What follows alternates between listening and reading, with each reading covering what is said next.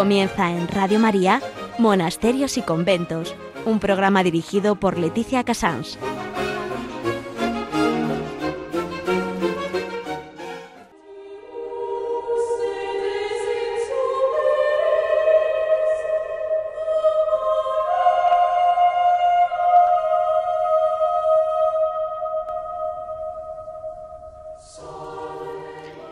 Buenos días a todos, son las 11, las 10 en Canarias. Estamos en Radio María y comenzamos Monasterios y Conventos. Hoy vamos a mencionar el día 17, dentro de unos días en pie, es la celebración de Santa Beatriz de Silva, una gran santa portuguesa española mm, que realmente conocemos demasiado poco. En noticias vamos a hablar del quinto centenario del cardenal Cisneros y su relación con las religiosas, ya que él mismo fue franciscano. En historia, aunque se la cuento muy por encima porque creo que ya la hemos comentado varias veces, pero hablaré de la Orden de la Inmaculada Concepción, que fue la que fundó Santa Beatriz. En Hora et Labora vamos a hablar con las concepcionistas franciscanas de Garachico, en Tenerife en Piedras Vivas. Javier Onrubia nos contará, pues no le sé el qué, pero algo de algún monasterio de España seguro. Eh, así, esta es más o menos la, base del programa de hoy, lunes 14, y ya saben que para cualquier comentario me pueden llamar o escribir en monasterios y conventos Vamos a dar paso a la agenda que es la vida de esta, la vida de la, de la santa, que es una santa muy poco conocida y por otro lado fue súper popular y la tenemos que conocer.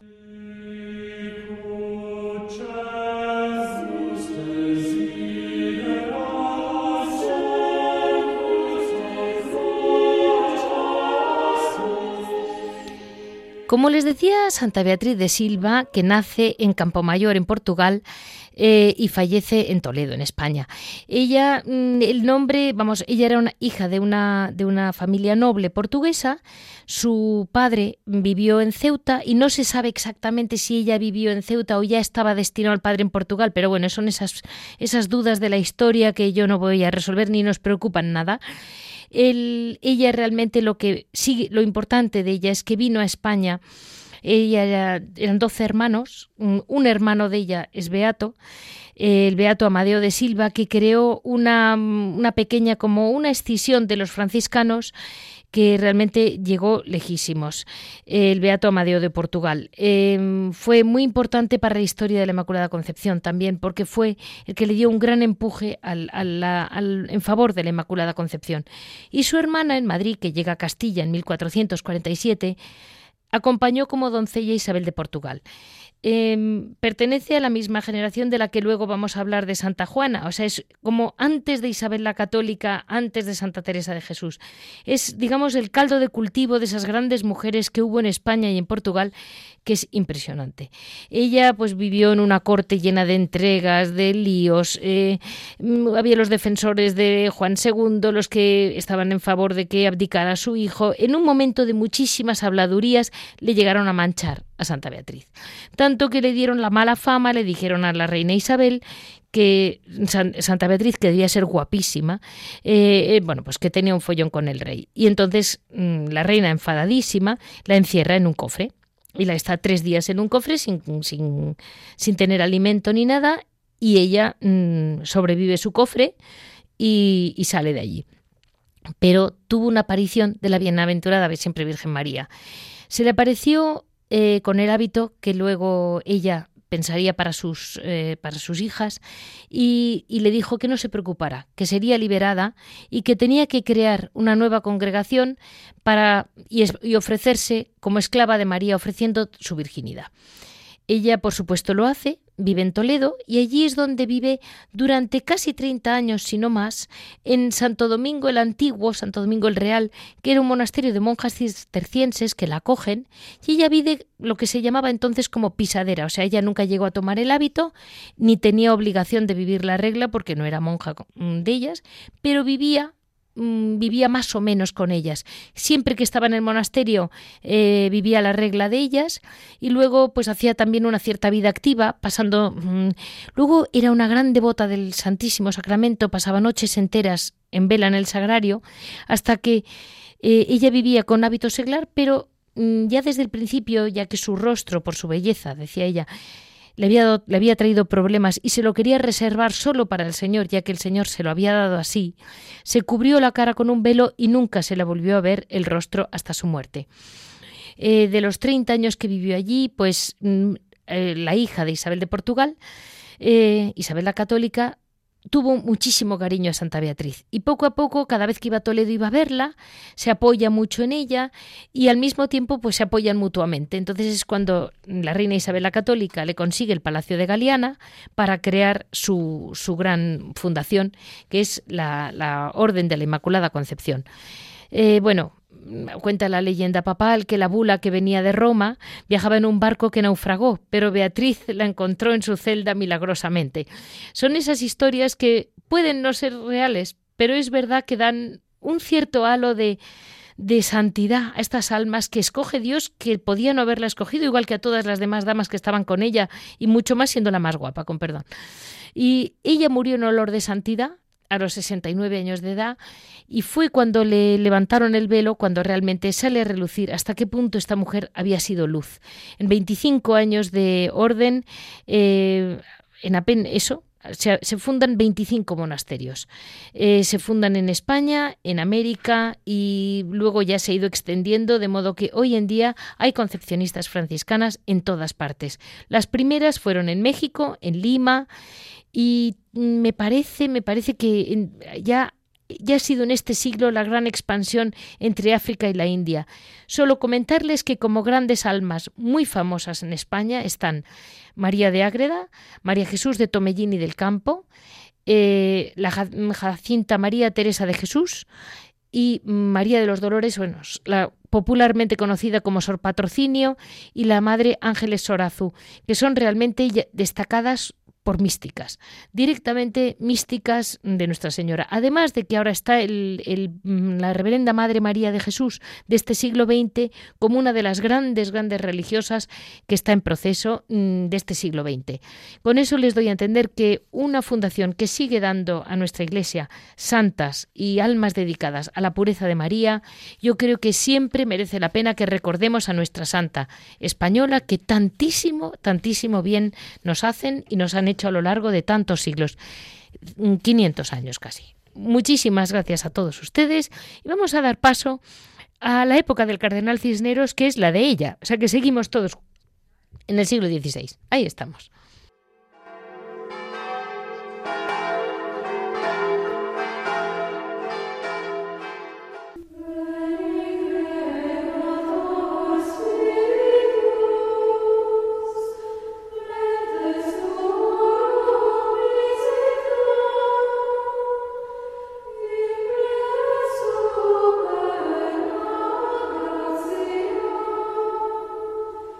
Hoy en Noticias, como les comentaba, vamos a hablar de un personaje que, aunque nos parece que es solo parte de la historia de España, realmente, además, en su corazón, era un franciscano, el cardenal Cisneros.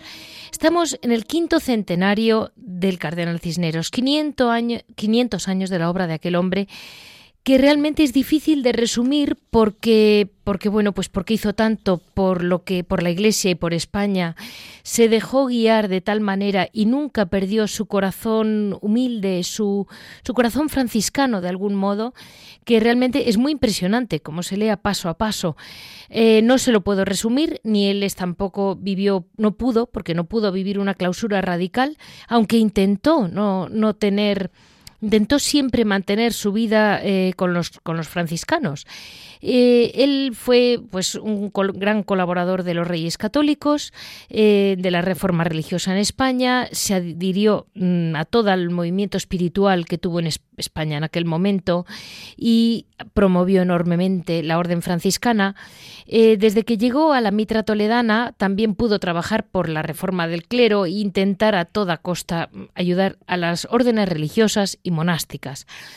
Eh, no, tengo palabras, porque como fundó la, la Universidad de Alcalá de Henares, eh, mire, hizo tanto por España, hizo tanto por el Nuevo Mundo, son tantas las personas que han podido mm, realmente conocer a Dios a través de su obra, que realmente me tengo que reducir en este programa a comentarles, que sepamos todos que es el quinto centenario, que hay una exposición en Guadalajara preciosa sobre el, el, cardenal Cisneros, que va a haber otra, y vamos a hablar especialmente con don Inocente, que ha trabajado mucho en ello, ha trabajado en cosas divertidas, mire que es difícil decir la palabra divertido relacionado con el cardenal Cisneros, pues lo es, divertidas, y además su relación con el monasterio de las Clarisas de la Santa Juana, aquel que les comenté de Cubas de Sagra, que hubo una aparición de Nuestra Señora y que el agua milagrosa está realmente haciendo milagros.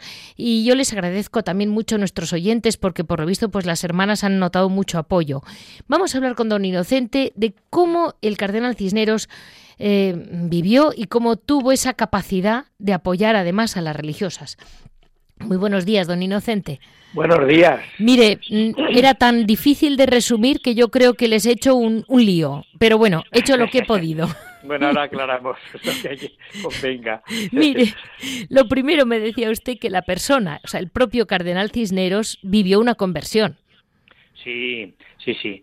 El cardenal Cisneros eh, al terminar sus estudios de Derecho y de Teología, pues viaja a Roma y en Roma es ordenado sacerdote, allí pasa seis años y cuando vuelve, vuelve con un nombramiento como, como eh, arcipreste de Uceda.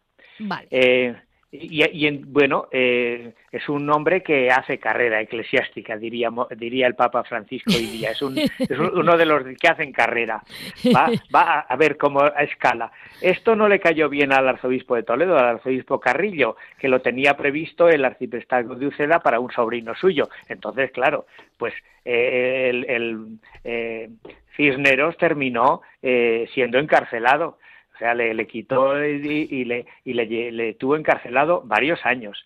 Eh, bueno, eh, en este momento es cuando le llama el cardenal Mendoza, que, que, era obispo en Sigüenza, y el cardenal Mendoza, luego será arzobispo de Toledo, pero en, en, aquel momento es obispo de Sigüenza y le llama y le hace vicario general y está unos años en Sigüenza, eh, que por eso es la exposición que, a la que te referías antes, en la Catedral de Sigüenza. Entonces, allí eh, está varios años. Y en ese momento, cuando ya tiene cuarenta y tantos, pues se hace franciscano.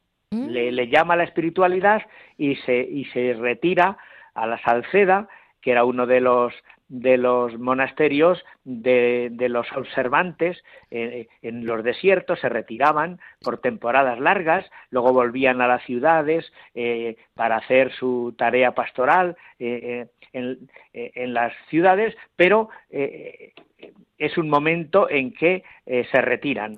era un poco como los desiertos carmelitanos ahora. Sí, bueno. Que el carmelita normalmente se va al desierto una temporada y vuelve. Sí, los carmelitas lo, aprendieron casi todo de los franciscanos, dicho sea, ¿eh? Y, sin ánimo de ofender a los a los carmelitas. No, no los va a ofender porque empezamos mucho antes. O sea, aquí, aquí cada uno lleva una ruta. sí, bueno, eh, ciertamente, eh, bueno, esto, esta, este mundo de, de los retirados, pues allí pasa unos años, el, el Cisnero, seis o siete años, eh, queriendo pues vivir una vida retirada y espiritual. Es, es una verdadera conversión. Entendí. el que, el que buscaba, el que buscaba escalar puestos importantes, pues se retira y vive su, su retiro con, con mucha tranquilidad y con mucha paz. Qué bien. Y, y, bueno, pues de ahí es de donde el propio cardenal Mendoza, que ya estaba en Toledo, pues le propone a la reina Isabel como confesor. Eh, eh, pero bueno, ya han pasado a lo mejor ocho años desde de vida franciscana, eh, bastante retirada. bueno, la reina le, recibe como confesor y él siempre pone como condición que mm, bueno, cuando acompaña a la corte, eh, él no dormirá en la corte ni en los palacios, sino que se retirará al convento eh, franciscano que, está, que haya en la ciudad y, esto lo pide como una exigencia suya eh, para aceptar el, cargo de confesor de la reina. ciertamente, Cisneros había vivido una verdadera conversión. Sin duda. Y cuénteme, porque mm, eh, ahora hoy vamos a hablar, mm, hemos hablado hace unos meses sobre, sobre el monasterio de Cubas de Sagra, de las, de las Clarisas, con quien usted tiene mucha relación. Y por lo visto, el cardenal Cisneros ya en su momento tuvo mucha relación con la Santa Juana, la niña a quien se pareció la Virgen.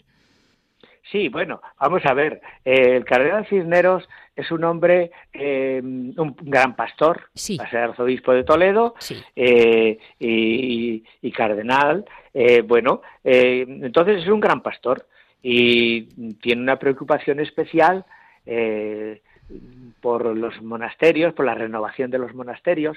Entonces, en aquella época había una serie de beaterios, se llamaban entonces. Personas piadosas estaban reunidas en torno a un santuario, en torno a un lugar de, significativo, pero con una eh, a estos grupos les da una una orden, una regla, una regla de la orden tercera de San Francisco. Les da una regla, él hace la regla.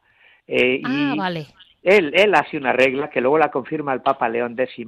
Él hace una regla para las, las Juanas de Alcalá, así la de San Juan de la Penitencia de Alcalá, de las, de San Juan de la Penitencia de Toledo, el colegio que se ha llamado hasta recientemente, que ha desaparecido, el Colegio de Damas Nobles, y el convento de Santa Juana. Los tres, a los tres les encomienda, aparte de vivir su vida, su vida ya conventual, les encomienda la tarea de educar a las mujeres. Ten en cuenta que no podían ir a la universidad las mujeres. No, claro. ni a la de Alcalá ni a ninguna. Entonces, él está preocupado por la promoción de la mujer, es una época, la de la reina Isabel la Católica, en que las mujeres tienen un protagonismo y hay un grupo de mujeres verdaderamente admirable en esa época que destacan. Eh, y entonces, bueno, pues él hace ese, ese eh, pide a las, a las, eh, a las de Santa Juana, entre otras, entre otras cosas, Santa Juana entonces tiene 28 años, no más, pero ya destaca como gran predicadora, el propio cardenal le ha, le ha dado permiso para predicar al pueblo, etcétera. Eh, y predicaba la propia Santa Juana, ¿verdad? Sí, sí, en el convento de Cubas, claro. Es que es curioso, es que es que la historia es, muy distinta de cómo nos la cuentan, ¿sabe? Es una mujer predicadora y bueno, entonces eh, pero todavía aquello es un beaterio. Entonces él lo convierte en verdadero monasterio y junto al monasterio está el santuario y está la casa, la casa donde se educan las niñas. Eh, bueno, entonces ese es un poco el contexto en el que vive Santa Juana, muy favorecida por el cardenal, por el cardenal Cisneros, que incluso, incluso, pues en, el, 9 de marzo, que es el día de las apariciones de la Virgen en Cuba, de 1510, eh, pues entonces eh, aparece el cardenal y le concede la jurisdicción sobre la parroquia de Cubas. Así que podemos decir que Juana de la Cruz es una mujer predicadora y párroco. Bueno, es que porque, porque, sí, sí, párroco, con todas las palabras, porque eh, ella es la que nombra el sacerdote que atienda la cosa sacramental, porque claro, ella no tiene el orden sacerdotal, pero sí tiene la jurisdicción y la responsabilidad de la marcha de la parroquia. En ese sentido, ella es, la, es ella es la, la, párroco. Y ella nombra al, al sacerdote que pueda atender la vida sacramental, que eso es propio del orden, y ella él no tiene el orden sacerdotal, pero el cardenal le concede la jurisdicción. Es un privilegio que, bueno, pues, eh, lo conocemos de la abadesa de las huelgas de Burgos y tenemos algunos otros casos también por Europa de, mujeres que tuvieron jurisdicción en la Iglesia. Entendido. Eh, y, ahora, por, porque, simplemente porque no tenemos tiempo, pero no crea que a lo mejor le vuelvo a llamar, ¿eh? sobre todo para octubre. Eh, tienen ustedes además, eh, o sea, ha habido ciertas obras de teatro, si no tengo entendido, una obra de teatro como hecha, mm, como un poco dedicada a la Santa Juana, ¿no? La trilogía. sí. Eh, vamos a ver, ya Tirso de Molina en el siglo XVII, principios del XVII, hizo una trilogía, tres obras de teatro sobre la Santa Juana, así lo tituló. Sí. Eh, a finales del XVII, José de Cañizares, otro comediógrafo madrileño, pues hizo otra obra de teatro dedicada a ella, La Luna de la Sagra, y entonces modernamente, pues como además em, al, publicarse los sermones y, estar ya al alcance, se está estudiando en diversas universidades por personas muy interesadas en, mujeres y especialmente en, la generación anterior a Santa Teresa, porque Santa Teresa no es una cumbre que aparece así de, golpe, sino que eh, hay antes otra serie de, de, mujeres muy importantes que están en la generación anterior, entre ellas Juana. Y entonces, en ese contexto, pues, pues eh, están estudiando mucho este personaje.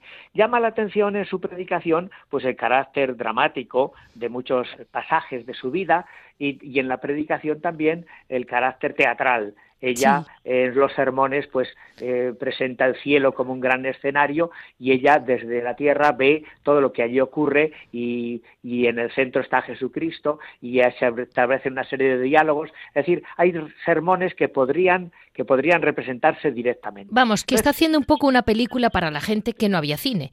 Claro, teniendo en cuenta esto, teniendo en cuenta esto, eh, hay una eh, profesora del, del de la Escuela de Arte Dramático de aquí de Madrid, que conocía el convento y que conocía esta realidad, y entonces ella es la que ha preparado eh, con los textos de, los propios sermones y de la vida de Santa Juana, eh, con esos textos ha preparado una, una representación que se estrenó el día 3 de mayo en Cubas y que ha sido representada dentro del, del, un festival de teatro clásico que se hace en Alcalá, eh, pues estos pasados días, el día 1 de julio, en la noche del, día 1 de julio, se, se, representó en Alcalá en diversos escenarios, porque era una especie de, teatro ambulante que llamó muchísimo la atención en, la noche de Alcalá. Bueno, pero usted además le tocó hacer de Cardenal Cisneros porque era sacerdote. Lo cual, no, no porque era sacerdote, sino porque, porque, porque soy el estudioso de la Santa Juana, los sermones eh, que estaban eh, allí dormidos desde los tiempos de Felipe II en la biblioteca del Escorial, pues los he publicado yo eh, eh, cuando se acababa el siglo XX, en el 99, y entonces, bueno, pues, eh, a, quién iba a llamarla esta directora? Decir, oye, tienes que hacer de Cisneros. Pues pues eh, un honor grandísimo para mí, desde luego, el hacer de Cisneros en semejante representación y en Alcalá. Pues ya, para terminar, les comentamos a nuestros oyentes que en octubre se hace una, se está preparando una gran una gran exposición en la Catedral de Toledo. Sí, sí, sí. Que lo sepan nuestros oyentes porque estamos en agosto y bueno, pues a mí, ahora a mitad de verano a lo mejor ya les pilla con otro plan, pero que en octubre, que a partir de octubre empieza la grande de la Catedral de Toledo. Sí, sí, porque los 500 años de su muerte son el 8 de noviembre. Entonces, en octubre, noviembre, esos meses, pues estará la exposición en la catedral. Y será ciertamente una gran exposición. Eh, la de Sigüenza eh, es interesante, en Alcalá también pueden verse muchas cosas relativas a Cisneros, pero en la Catedral de Toledo va a ser una gran exposición. Y entonces, pues, eh, ciertamente hay que visitarla, claro. Pues mil gracias, don Inocente. Ahí nos quedamos y muchísimas gracias por colaborar conmigo y con todos nuestros oyentes de Radio María. encantado. Gracias. Que no sea la última vez. No, no, no. Venga, adiós, adiós.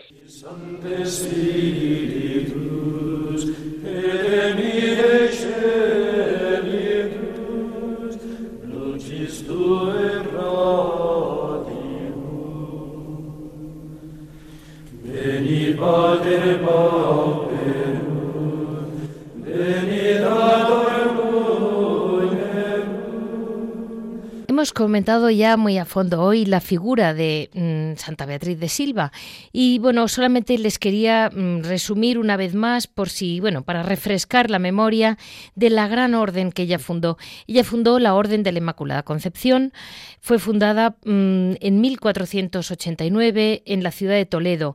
Eh, ya sabemos por la historia, digamos, es, un claro, las grandes fundadoras lo que les ocurre es que su, su obra y su vida van siempre siempre unidas, con lo cual, si ven que me repito, es un poco lo mismo. Pero sin duda, ella lo que tuvo muchísimo empeño fue en imitar y reproducir las virtudes de mm, la Inmaculada Concepción. En un momento en que todavía no estaba eh, declarada, entre comillas, como, como, dogma, ni mucho menos, ella tuvo clarísima eh, hasta qué punto la, Nuestra Señora fue inmaculada.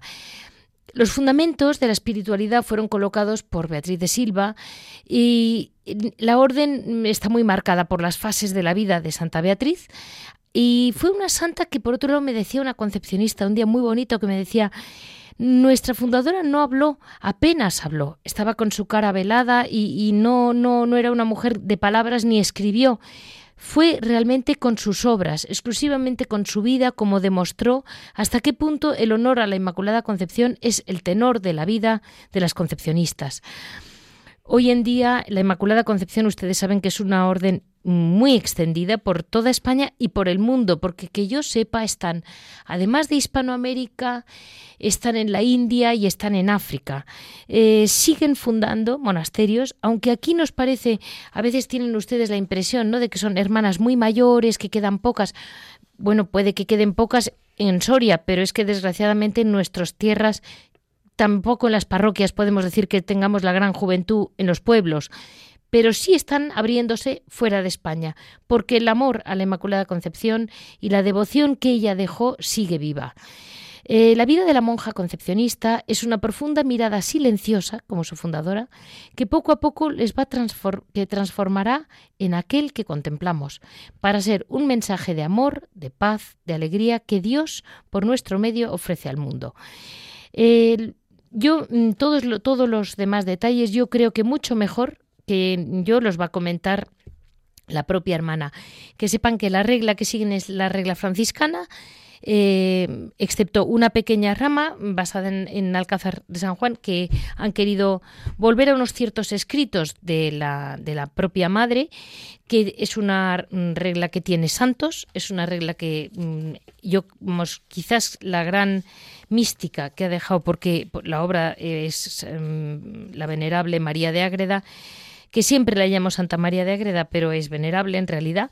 Y les digo que mm, el libro mm, la, ciudad de Dios sigue tan vigente y tan impresionante que realmente yo creo que es difícil llegar a entender, como entienden las concepcionistas franciscanas, hasta qué punto eh, realmente eh, la Inmaculada Concepción merece la pena seguirla y, cómo ella, a través de su Inmaculada Concepción, nos va acercando a entender mejor a nuestro Señor.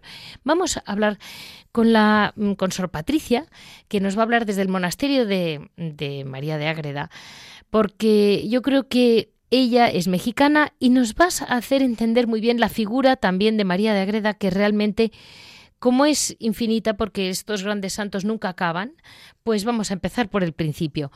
Vamos a hablar primero del carisma con ella. Muy buenos días, Sor Patricia. Muy buenos días, gracias. Miren, eh, hoy, como yo ya he explicado varias veces y Santa Beatriz es un poco la que marca el ritmo ¿no? de la fundación, pues ya lo han oído los oyentes, pero el carisma de la orden, mm, Sor Patricia, el origen de la lectura evangélica franciscana, me decía usted.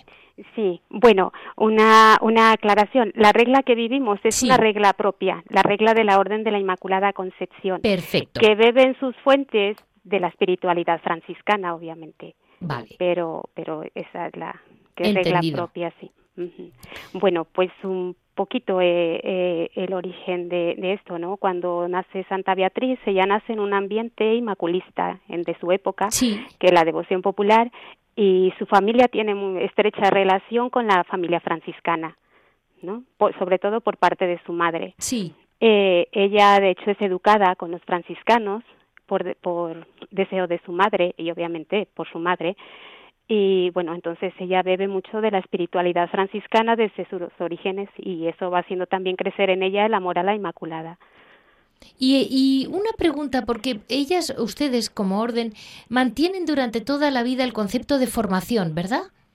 Mm. El, ir formándose, del modo que ella se formó, como, o sea, que ella no era una mujer, vamos a decir, solo piadosa, sino que también tenía una gran formación.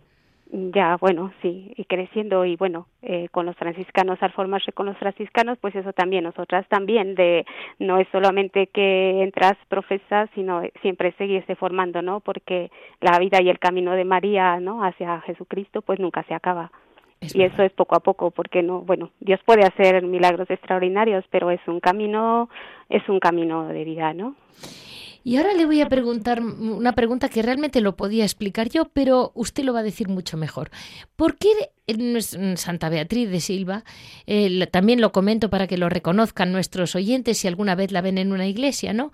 Está representada con su hábito blanco, su velo negro y su capa de color azul. ¿Por qué se la representa siempre, casi siempre, llevando unas azucenas en la mano? Bueno, las azucenas dentro de la iconografía de los santos, la azucena significa la virginidad, la pureza. Sí. Y no solo la lleva ella, algunos otros santos también los representan con la azucena un lirio. Y luego ella mm, se la mm, muchas veces la vemos con una estrella en la frente. Mm, bueno, esa estrella sí es eso sí es lo originario que en toda las, la iconografía de ella estará presente. Ella al vivir siempre con el velo cubierto eh, cuenta la, la, tradición y el testimonio de Juana de San Miguel, una de, de sus hijas, sí. eh, que al morir ella, bueno, al darle el, la unción, el viático, pues le levantan el velo y en presencia de ellas y siete hermanos franciscanos, pues decían que su rostro desprendía mucha luz, tanta luz que los espantaba y que en su frente, eh, eh, antes de morirse, eh, había una estrella que se apaga a, al, al morir ella. Entonces entendemos porque ella ella fue siempre velada como con un velo pues como las carmelitas ahora como un como con un visillo blanco vamos a llamarlo así. Sí. Bueno ella ella consciente de la belleza que el Señor le había regalado sí. pues quiso cubrir su rostro para ser vista solo por su Señor. Entendido. y, y, y usted me decía también que a veces, muchas veces se la ve con la bula en la mano. Ya, la bula fundacional. Pero claro, fue una gran bula para ella.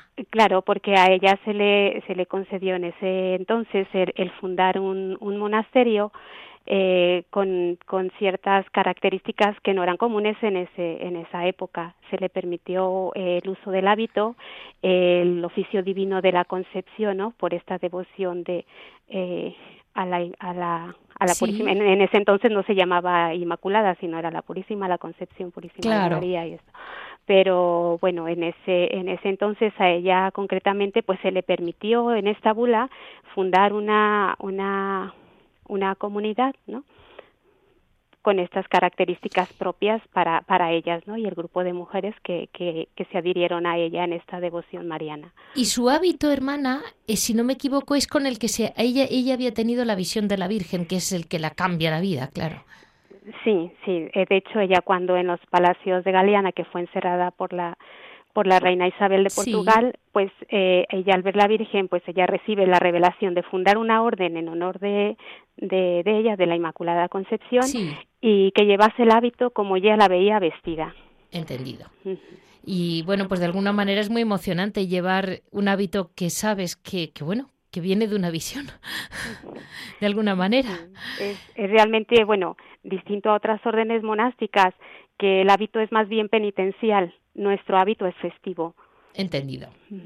Pues ahora ya vamos aterrizando en el, en el monasterio suyo. Eh, yo ante todo quería decirles que el monasterio de, mm, de Ágreda, el año pasado tuve, pues, pues mire, me pasé el verano rezando por ellas porque un lunes me llegó un mensajito eh, estaba yo en la otra punta de España, en Andalucía, y me llegó un mensajito que había fallecido una hermana, recé por la hermana y me llega el siguiente lunes la misma, el mismo mensaje y dijo, pensé, se han equivocado.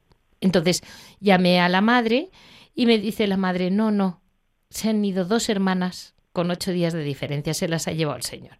Aquello me impresionó mucho porque pensé, Dios mío, eh, qué aprietos, qué cruces pasan los monasterios a veces. Eran pocas, eh, son pocas. Tienen el peso de la santidad de María de Ágreda, que es mm, pues un peso de alguna manera, es una alegría, seguro que es una gran gracia, pero también es un peso para ustedes, porque no es lo mismo que vivir en casa, en una casa cualquiera. Y al mismo tiempo se les han ido dos hermanas así, pum, pum, en dos días.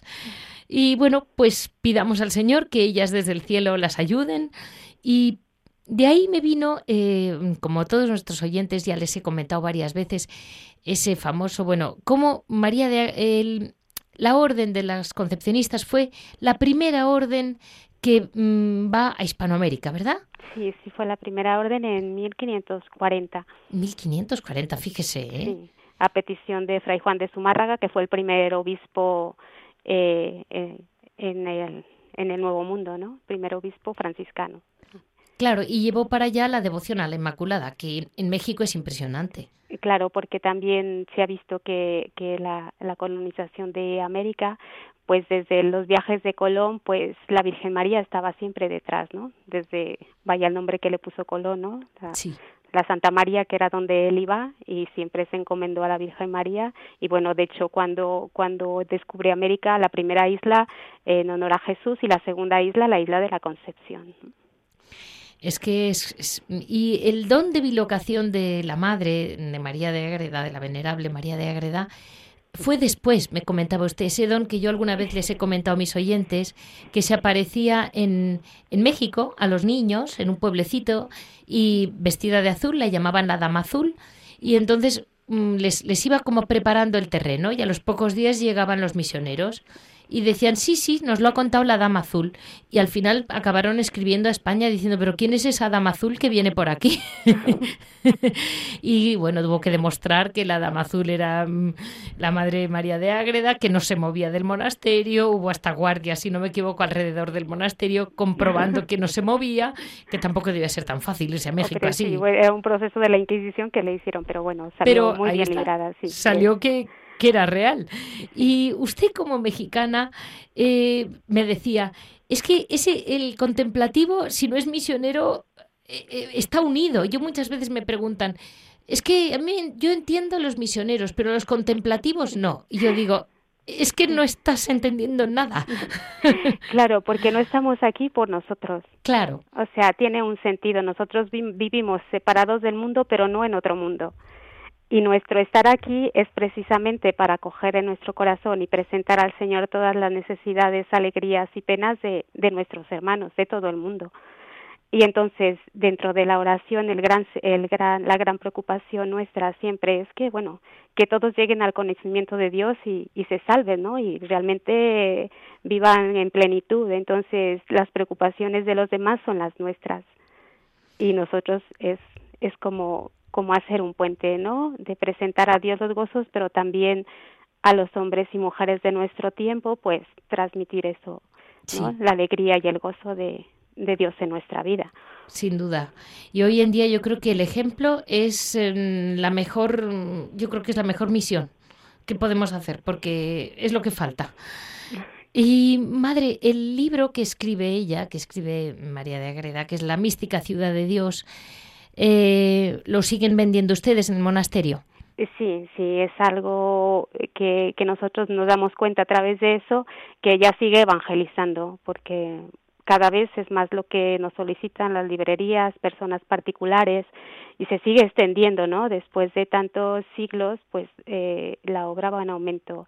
Mucha gente incluso nos escribe agradeciendo porque a través de, de la lectura de este, de este libro, que es La vida de la Virgen María, sí. eh, pues muchos han vuelto a la iglesia, otros se han convertido de, de ser, digamos, protestantes a, a, la iglesia católica, han vuelto, eh, otros, pues bueno, eh, que, que, ella sigue evangelizando, ¿no? Es muy impresionante, ¿eh, madre?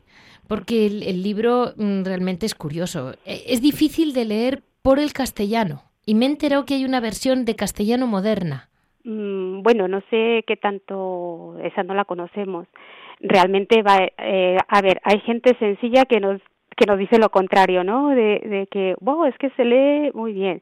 Nosotros, por ejemplo, nosotras mismas lo recomendamos leer por tiempo litúrgico. Claro. Porque, claro, vienen tres grandes fases en, en el libro, ¿no? O sea, sí. la primera es la predestinación de María, la segunda parte, como toda la vida de Jesús, claro, desde, desde María, ¿no? Todo lo que ella acompañó y luego la, el nacimiento de la Iglesia, que eso es algo importante y que solo lo tiene María de Agreda. Por ejemplo, la conversión de San Pablo, la mayoría de los místicos pues se quedan hasta hasta la muerte, ¿no? Y resurrección. Pero Sor María mm, en esta revelación, obviamente de la Virgen María, pues es hasta la asunción de la Virgen, ¿no? La coronación. Entonces, narra muy hoy en día es muy importante, ¿eh, Madrid? Sí, sí, porque por ejemplo mucha gente nos, eh, sobre todo mm, los legionarios de María y todo, dicen, dice, ese es el único documento donde podemos ver lo que la Virgen hizo en los orígenes de la Iglesia, ¿no? O sea, lo del Evangelio pues es escueto, pero ahí lo describe precioso. De hecho, eh, los claretianos, mm, alguno nos comentaba que María Claret siempre cuando volvían de la misión les hacía leer ese pasaje cuando cuando llegan los apóstoles con la Virgen María a contarles lo que habían hecho, ¿no? En la evangelización. Eso es precioso.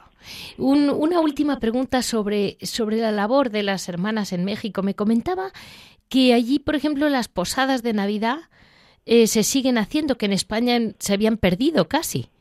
Sí, bueno, eh, es algo popular de, de, toda la gente, ¿no? Y nosotras concretamente, yo al ser de México, en, en el grupo de trabajo de Sor María, un día organiza, mirando lo que de cara pues a cómo se vive la fe, ¿no? Entre los niños, cómo, cómo ayudarles a, a, a vivir con más sentido la Navidad, pues alguna de, la, de los participantes del grupo de trabajo que había estado de misionera en México dice, oye, pero que es precioso eso que hacen en México de las posadas, ¿no? Y eso la verdad que le digo, pues es que es algo que nos llevaron, fue una forma de evangelizar cuando llegaron allá y que se ha perdido aquí. Entonces nosotros la, la hemos... Eh, ya tiene cuatro o cinco años que lo hacemos cada cada para cada Navidad el domingo antes de Navidad con, con los con los pequeños de de aquí del pueblo después de misa pues se vienen en procesión pidiendo posada que es una digamos una representación de, de, cuando la Virgen y San José pues iban no pidiendo posada para para que naciera. Y llegamos y los acogemos aquí en el convento. Les preparamos una piñata grande, ¿no? que es lo tradicional de la posada y que tiene un sentido litúrgico, ¿no? Eh, el, el romper los, los picos que tiene la piñata, que representan todo aquello que nos separa de Dios o que no nos deja acercarnos a Él, y como ayudados por la gente que está alrededor, que nos dice arriba, abajo, ¿no? Pues que, que en realidad representa la iglesia, ¿no? Toda la gente que nos va dirigiendo y pues siempre con el palo en la mano, que es realmente Dios y sujetas, ahora sí sujetos con el palo a, a quitar todo eso que nos separa del centro. Al romper el centro, pues se desborda la gracia y encontramos el amor de Dios, sí. Pues muchísimas gracias. Mire, una última pregunta que no quiero que se me quede. Eh, es comentarles a nuestros oyentes que acaban de tener una primera experiencia monástica, entre comillas, que es, bueno, pues una acogida a alguna chica que le puede interesar conocerlas que bueno y que la, van a hacer alguna vez en el futuro, ¿verdad? Eh, sí, sí, es un poco abrirnos, ¿no? Dentro de todas las oportunidades mm, que tienen hoy los jóvenes, ¿no? Los jóvenes eh, desde mi propia experiencia, somos buscadores. Sí. Eh, y buscamos experiencias donde sea, ¿no? Y unos, unos buscan, bueno, lo que les ofrece el mundo, ¿no? Sí. Entonces, pues un poco también ofrecer alguna alguna chica que tenga inquietud o que le interese o simplemente conocer, ¿no? O sea, esto no es para que ya se vayan a quedar aquí, sino un poco que, que vean qué es la vida contemplativa y cuál es nuestra nuestra nuestro carisma y un poco también de la oración, ¿no? Cómo cómo cómo cultivar esa vida interior para para aprender a ser a ser desde lo que somos, ¿no? Desde nosotros mismos y llevar una vida interior que nos ayude pues a discernir y a, a a decidir eh, en nuestra vida, ¿no? La vocación que, la que somos llamados. Pues muchísimas gracias, Sor Patricia, porque bueno, pues eh, ya les comento a nuestros oyentes que si alguien tiene algún interés tanto en el libro mm, La mística ciudad de Dios como en, en, la posibilidad de ir a conocerlas o a verlas, pues siempre tienen nuestro contacto, monasterios y conventos arroba radiomaria.es o ustedes mismas, vamos, las buscan y están muy fáciles hoy en día de contactar. Y muchísimas gracias, Sor Patricia, de verdad. Adiós, andadas.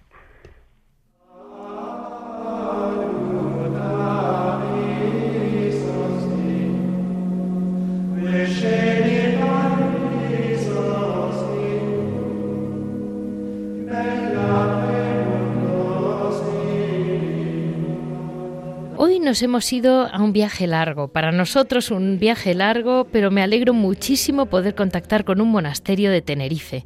Hoy hablamos con las concepcionistas franciscanas de Garachico. Eh, realmente me hace muchísima ilusión mm, porque en Hora Labora van haciendo es encontrar cómo las madres van encontrando un hueco siempre, siempre en la sociedad que, que les toque vivir. Muy buenos días, Madre Ángeles. Muy buenos días, no sé Dios, mi niña. Mire, lo, lo, primero era comentarles a nuestros oyentes que ustedes en su día pues tenían un, eran, bordaban, bordaban grandes capas, por lo que he visto y he leído, eran realmente mm, unas maestras ¿eh? del asunto. Pero claro, pasan los años, les piden menos, como decía usted, a partir de la crisis, y aquello, pero ellos, ustedes siempre encuentran una salida.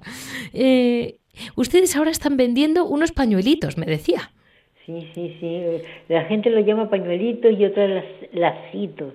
Es como porque es como un pañuelito que en el centro ponemos el dulce de cabello de ángel y lo cerramos los cuatro puntas. Y por eso lo llaman pañuelitos. Y ustedes hacen algo de repostería, pero muy casera toda, me comentaba, que solo se vende en el torno y es más que nada, pues, casera. más bien una cosa familiar, sí, para mm, que nos para una ayuda, ¿no? De porque claro, al ser menos monjas mm, hay menos pensiones y también eso lo que le decía el otro día que mm, bordábamos y hacíamos mantos mm, bordados en oro y toda clase de, de costura, pero eso se ha ido aflojando porque hoy hay otras necesidades en la sociedad como es el paro, eh, la gente pues pasa hambre, no tiene para pagar las hipotecas y entonces ha dejado de mm, hacer esa, mm, esos mantos que hacían grandísimos a, la, a, la, a las imágenes de la Virgen. Pero le diré que son preciosos y ahí están y Nuestra Señora está vestida. Sí, ya, tiene suficiente en eso, pues le hemos dado la, también la razón a los sacerdotes, mm, porque las vírgenes sí están muy bien vestidas y hay que vestir también al, al hermano que, que vive y que pasa hambre y que, o que pasa necesidad por algún alguna mm, por eso por, porque tiene que pagar una hipoteca o porque tiene muchos niños o por, por lo que sea sí y yo pensaba, mm, madre, que ahora en este mes de agosto, eh, en que realmente la imagen que tenemos casi todos en el mundo, realmente de Canarias, es como la imagen de las playas, la imagen de los hoteles, la imagen de la noche. Y quería hacer el contraste que al lado del mar también hay un monasterio donde realmente el centro de la vida es la pureza de María, la limpieza de la mente y del corazón, me decía usted.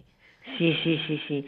O sea, nosotros somos una orden mm, eh, fundada por Santa Beatriz de Silva en 1489 y este convento de Garachico está en la misma orilla del mar mm, casi y entonces pues fue fundado en 1640 y mm, bueno, a los 60 años se quemó y después se volvió a reedificar por el, el, el, un obispo que vino de Zaragoza, el obispo Guillén, y desde entonces, 1749, mm, estamos nosotros aquí, en este convento que se volvió a reedificar y que, que han, Mm, se, mm, estamos las concesionistas franciscanas que nos llaman mm, en, en una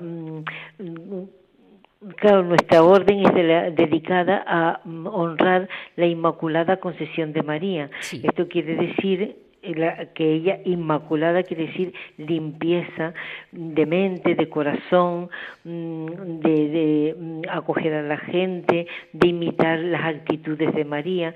Las actitudes de María fue escuchar la palabra de Dios, decirle a, a Dios siempre sí, aunque no entendiera sus planes pues todo eso para nosotros es la limpieza de María, porque María fue la primera cristiana, podríamos decir, mm, de la historia mm, y que mm, siempre pues e, ella hizo la, voluntad de Dios por medio de, leer la Sagrada Escritura, por lo que ella ha, una judía de, de, su tiempo hacía y sobre todo pues por la oración porque mm, María fue eso, la primera cristiana y la primera que, que, nos da ejemplo de, de, esa limpieza de mente y corazón, de hacer el bien a los demás. Ella fue, mm, enseguida que el ángel le dijo que su prima estaba necesitada de ayuda, mm, Isabel, porque estaba encinta, pues ella enseguida escogió el camino,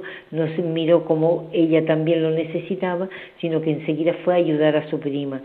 Cuando las bodas de Cana vio que los novios no tenían vino, que se las había terminado y le dijo a su hijo que oye que qué pasaba que él podía mm, remediar e, esa necesidad y entonces pues María es la que también ella ora al Señor con la palabra y también la que pide por los demás, ayuda a los demás. Bueno, yo le termino, madre, y perdóneme que la interrumpa, es una cuestión de tiempo, pero lo que sí que le digo es que hay un milagro y es que a unos pocos metros de las playas de Canarias estén ustedes ahí. Y yo eso lo llamo otro milagro que hace hoy la Virgen María.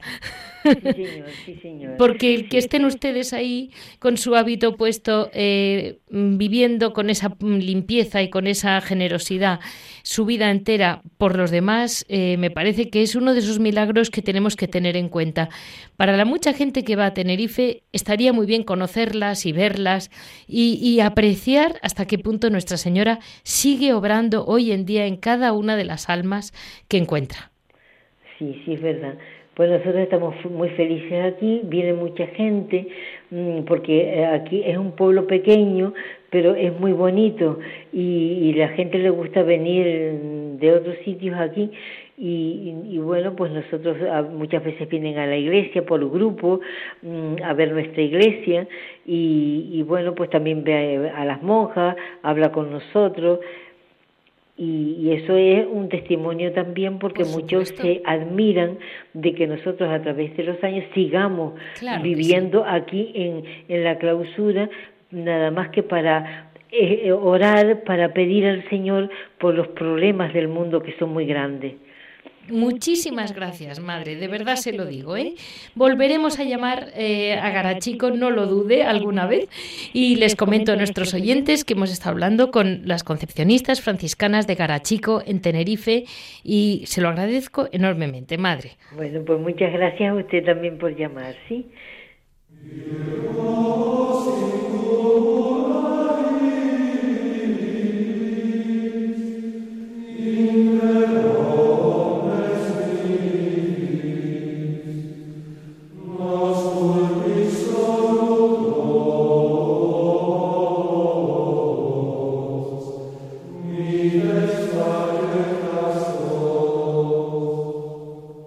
Ahora empezamos este, este mm, Piedras Vivas de Javier Onrubia, que siempre nos cuenta eh, alguna cosilla para acá y para allá y cómo conoce personalmente a cada piedra viva, que es lo que más me impresiona. Muy buenos días, Javier. Hola Leticia, buenos días, ¿qué tal?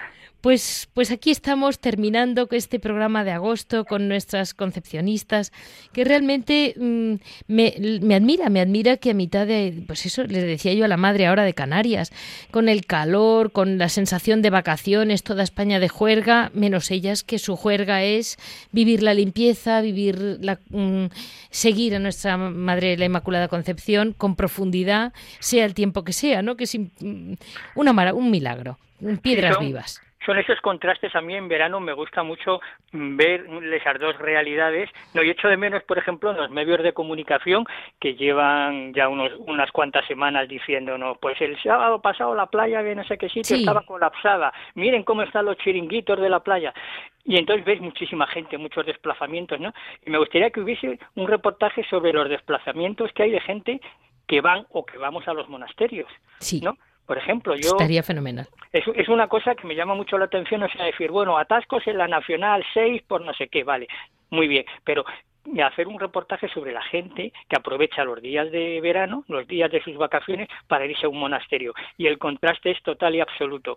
Hace un rato me ha mandado un amigo que está en el yermo de Nuestra Señora de Herrera, en Miranda de Ebro, y se ha levantado Maitina y se ha hecho una foto en que se ve la iglesia toda iluminada por fuera y entonces una, eh, una foto que está hecha a, las 4 menos 10 de la mañana, ¿no? Y yo cuando la, la, estaba viendo decía, Dios mío, a las 4 menos 10 de la mañana, este amigo mío, José Carlos, un profesor de Santander, digo, está ahí, está ahí en el yermo y a las 4 menos 10 de la mañana la gente lo que estará haciendo y, y, y, habrá gente que no se ha acostado todavía, que está de juerga todavía. Pues ahí están ellos, ¿verdad? efectivamente, es la, luz esa que está siempre encendida permanentemente día y noche y entonces, pues bueno, a la que tanto debemos. Sí. Mira, hoy tenemos muy poco tiempo, pero yo creo que tenías que aclararme algo del padre Jerónimo, porque... Sí, ¿verdad? Sí, o sea, no, no es una aclaración, es a pesar de todos los adelantos tecnológicos, de todos los dispositivos móviles y no móviles, de, de todas las cosas que tenemos, pues hay noticias que te llegan con un cierto retraso, ¿no? Entonces, pues eh, yo en el último programa hablaba de Fray Ignacio de Madrid, de cómo había conocido yo el monasterio del Parral y a los monjes de San Jerónimo, y resulta que el 18 de junio falleció Fray Ignacio de Madrid. ¿no? Entonces, el 18 de junio, eh, él murió en el monasterio de Santa María del Parral, rodeado de sus hermanos de la orden, ¿no? y la noticia ha llegado con bastante retraso, y son esas cosas que los unos por los otros la casa sin barrer, ¿no? que si no me ha llamado nadie, que si yo no he llamado, que si no sé qué, que al final, bueno, de repente te enteras de que ha muerto. ¿no? Entonces, a mí me gustaría hacerle un pequeñísimo, pequeñísimo homenaje ¿no? a Fray Ignacio de Madrid, porque ha muerto ha muerto en el monasterio de Santa María del Parral con 92 años. Él entró, se dice pronto, ¿eh? el 15 de octubre de 1941 con 17 años. Entró en el monasterio Jerónimo de Santa María. Y él fue, pues fue prior en el monasterio de Santiponce en Sevilla, en el monasterio, otro monasterio precioso del de Yuste en Cáceres, y luego fue general de la orden de los Jerónimos, ¿no? Y un hombre un hombre que escribía muchísimo y que escribía muy bien, una persona educada, acogedora, hospitalaria, vamos, uno de, uno de los grandes monjes del siglo del siglo XX y XXI, pero no solamente para la orden jerónima, sino para todo el monacato español. ¿no? Entonces, quería hacer ese recuerdo ¿no? y pedir que se rece por, por su eterno descanso, ¿no? porque era una persona verdaderamente de esas que te marcan, ¿no? de las que conoces y te dejan huella. Y ha dejado la vida por nosotros, o sea que ahí está. Sí, sí, sí, porque se dice pronto, o sea, es que desde 1941 en un monasterio, ¿no? Entonces él fue asistente también de, la, de las monjas, él estaba muy en contacto con la madre Cristina Berteaga, él viajaba mucho a Santa Paula, él viajaba pues a visitar casi todos los monasterios, bueno, casi todos, no, todos los monasterios de monjas jerónimas, ¿no? Y era una persona muy conocida en el mundo monástico y sobre todo era un gran historiador, investigador. Él tiene un trabajo increíble que se llama Los monasterios de la Orden de San Jerónimo, que publicó en la revista Yermo que editaban los benedictinos del monasterio del Paular en Rascafría, en Madrid y es una guía de todos y cada uno de los monasterios que hubo en España de los monjes jerónimos. Entonces, cualquier historiador que quiera escribir sobre los jerónimos y los monasterios tiene, tiene que acudir a este texto, que es nada más y nada menos que de 1967, también esta publicación. Entonces, es, un, es una obra de referencia. Y luego publicó también dos volúmenes de casi 2.000 páginas, Estudia Jeronimiana, en el año 73 para conmemorar el, el centenario, el sexto centenario creo que fue de la fundación de la Orden Jerónima, y es una miscelánea de artículos sobre historia, espiritualidad, arte, cultura, todo relacionado con la Orden de San Jerónimo. Él es un hombre que la Orden le debe, le debe muchísimo, un hombre que se preocupó. Él tenía una especie de archivo en el monasterio del Parral, muy curioso, y él por ejemplo, pues tenía fotos, tenía libros de todos los monasterios, pero de los que había ruinas, pues él tenía un clavo, un trozo de una puerta, una piedra y lo tenía perfectamente etiquetado. Decía piedra o trozo de puerta de madera del monasterio de no sé qué. Quedan estas ruinas y había hecho una foto, ¿no? Entonces, él era una persona, vamos, para, era, para conocer la Orden de San Jerónimo había que hablar con él inexcusablemente porque es la persona que más, que más sabía, ¿no? Entonces, pues bueno, ahora ya descansa en paz y el Señor le estará dando el premio de sus muchos años de, fidelidad, ¿no? Pues una vez más nos queda contigo la, presencia de una mm, piedra viva, como se llama tu sector, y realmente mm, que sigue, tenemos santos entre nosotros, que nadie se desanime. Eh, así te, tengo que despedir hoy porque se nos, nos devora el tiempo. Muchísimas gracias, Javier. buenos días y muchas gracias por todo. Ya saben todos ustedes que para cualquier comentario, cualquier duda, pueden comunicarnos siempre en monasterios y conventos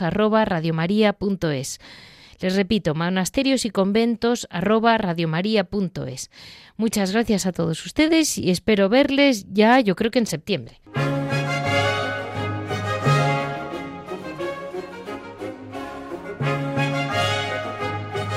Han escuchado Monasterios y Conventos, un programa dirigido por Leticia Casans.